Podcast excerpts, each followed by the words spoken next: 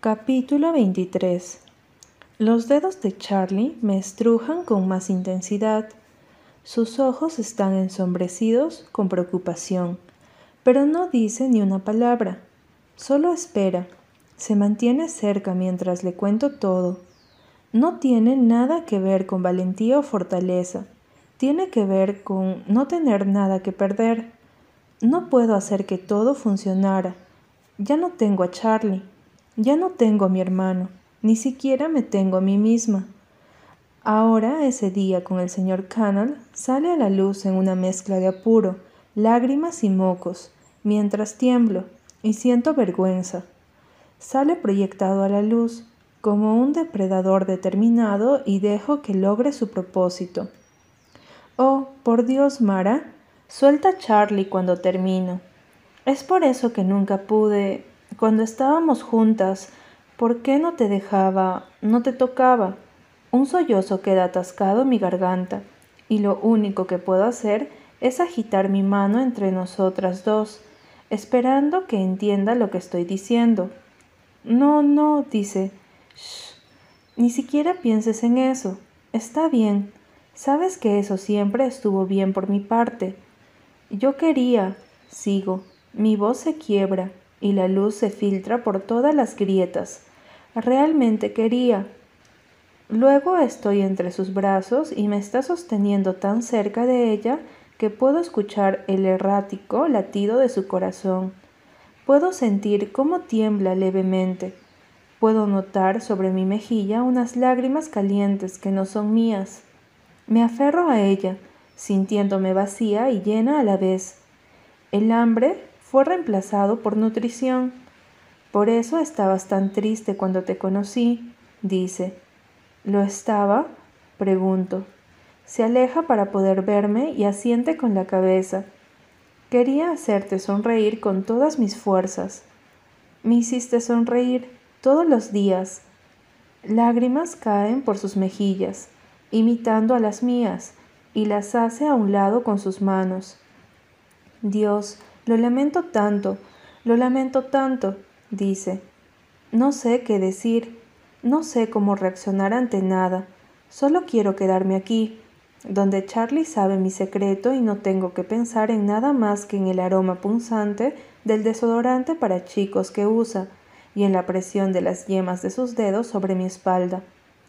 Nos quedamos así un rato, inhalaciones cortas y suaves caricias. Siento que ese algo hambriento recula y suspiro aliviada. Comienzo a sentir que retrocede, comienzo a sentir que tiene sueño, saciado por mi confesión. ¿Por qué no le contaste a nadie? Pregunta suavemente, y todo se despierta otra vez. Ese algo se pone de pie y vuelve al acecho. Me suelto de ella. ¿No tenías pruebas de que ¿No habías hecho trampa? Continúa. Cuando presentó el papeleo para justificar su desaprobado, ¿nombró a la persona que te había acusado? La miro perpleja. Pequeña perra estúpida es un eco en mi cabeza. Él... no lo sé, respondo. La administración llamó a mis padres un par de días después y les dijo lo que pasó. ¿Y tus padres nunca lo cuestionaron? Yo, yo no trago, pero no puedo terminar la oración. No puedo decir nunca les di un motivo para hacerlo, aunque es verdad. En empoderar, Charlie me ha visto hablar sobre tantos problemas, sobre tantas chicas y chicos queer, pero nunca sobre mí, por lo menos no directamente. Hice las paces con mis etiquetas, chica, bi, queer, pero siento que todavía no puedo aplicar una de ellas a la persona que veo todos los días frente al espejo. Esa chica sigue sin tener voz, sigue asustada. Mara, tienes que contarles ahora, dice. ¿Qué? No. ¿Por qué no? Necesitas... Dios, Mara, necesitas contarles, necesitan saber, hacer que despidan a ese imbécil y lo metan en prisión. Yo... Oh por Dios, ¿todavía trabaja allí? ¿Todavía enseña? Presiono mi frente con las dos manos, intentando calmar mis pensamientos. ¿Enseña? Pregunta Charlie, y lo único que escucho es estúpida, estúpida, estúpida. La verdad es que sé que todavía trabaja en Butler, enseña pre-álgebra y entrena al equipo de baloncesto masculino. Lo vi fugazmente a través de cortinas aterciopeladas la primavera pasada cuando todas las primarias del condado fueron invitadas a ver nuestra producción de música, Guys and Doys. Lucía exactamente igual y estaba hablando con una estudiante femenina sonriente mientras eran ubicados en el auditorio. Durante el espectáculo, perdí su rastro entre la multitud y las luces. Nunca estuve tan feliz de no haber obtenido el rol principal en un musical como ese día. Ahora, lo único en que puedo pensar es en esa chica sonriente, su estudiante. Seguro confiaba en él, le gustaba, pensaba que era lindo. Tenía cabello castaño rojizo ondulado, era largo, caía por debajo de la mitad de su espalda, justo como el mío. Me pregunto si ella estuvo en la escuela el verano, este último verano. Mara. Me pregunto si estuvo asustada. Mara, mírame.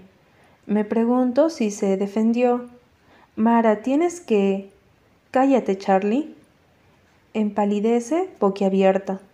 Una madre y su pequeño hijo pasan por delante de nuestro puesto y nos echan un vistazo de alarma. Sus brazos están tapados de animales de felpa y de bolsas de palomitas de maíz con mantequilla. Charlie se acerca a mí y baja la voz. Solo estoy intentando ayudarme, ya lo sé, de hacer lo correcto, también lo sé, pero no es fácil, no es blanco y negro.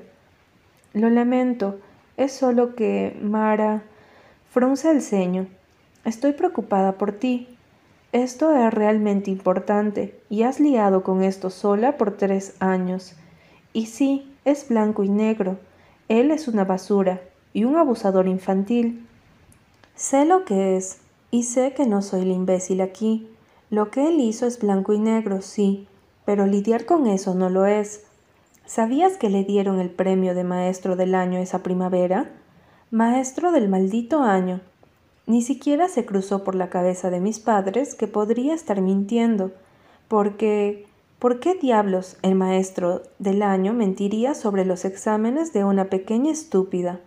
Nadie me hubiera creído. No lo hubieran hecho en ese momento. Seguramente. No lo van a hacer ahora. Yo te creo. Y le creo a Hannah. La gente sí cree. Sé que tiene razón pero no importa cuánto intente convencerme a mí misma de lo contrario. Mi propia convicción está tan mezclada con lo de mi hermano que no puedo ver la situación con claridad. No puedo dilucitar qué debo hacer al respecto. No puedo ayudar a Hannah. No puedo odiar a Owen. No puedo decir nada que tenga relevancia. Sin importar lo que haga, estoy traicionando a los míos, a mi amiga, a mi hermano, a mí misma. Creer no es fácil, no es blanco y negro. Solo quiero seguir adelante, digo. Hundo mis manos en mi cabello, mis dedos se atascan en mis rizos. Solo quiero dejarlo atrás. Puedo seguir adelante. No así. Lo lamento, Mara, pero no creo que puedas. ¿Por qué no? Le conté a Hannah. Ella lo entiende. Ella puede ayudarme. Yo puedo ayudarla. Te conté a ti. Eso es todo lo que necesito. Ustedes dos son todo lo que necesito. Es suficiente. Entiendo eso. El labio inferior de Charlie tiembla, pero eso no cambia el hecho de que tus padres no tienen idea de lo que te pasó, que él sigue allí afuera, trabajando con niños. Por eso mismo no puedes dejar esto atrás. Entonces Hannah tampoco puede, replico, y Charlie empalidece. Owen va a salir impune de todo esto como si fuera una mala ruptura. ¿Ella no va a poder seguir adelante? Eso es distinto. Ella lo intentó. Dijo la verdad. Y va a comenzar a ver a un psicólogo. Está intentando superarlo. Entonces, ¿yo soy una basura porque solo quiero olvidarlo y seguir adelante? No, Los ojos de Charlie se ensanchan. Por supuesto que no. No quise decir eso en absoluto. Lágrimas caen por mi rostro, cada gota cargada de desesperación, enojo y agotamiento. Tanto agotamiento. Solo di la verdad, dice Charlie con suavidad. Demasiada suavidad y me hace enojar. Eso es lo único que debes hacer. Te ayudará. Ah, porque tú eres tan buena diciendo la verdad, ¿no? Basta con preguntarle a tus padres. Las palabras caen de mi boca antes de que pueda detenerlas.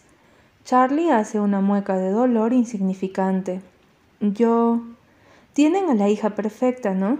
Una hija que nunca iría a tocar en un escenario de Nashville a escondidas. Una hija que nunca se sentiría como una maldita extraña en su propio cuerpo, ¿no es cierto? Diablos, Mara.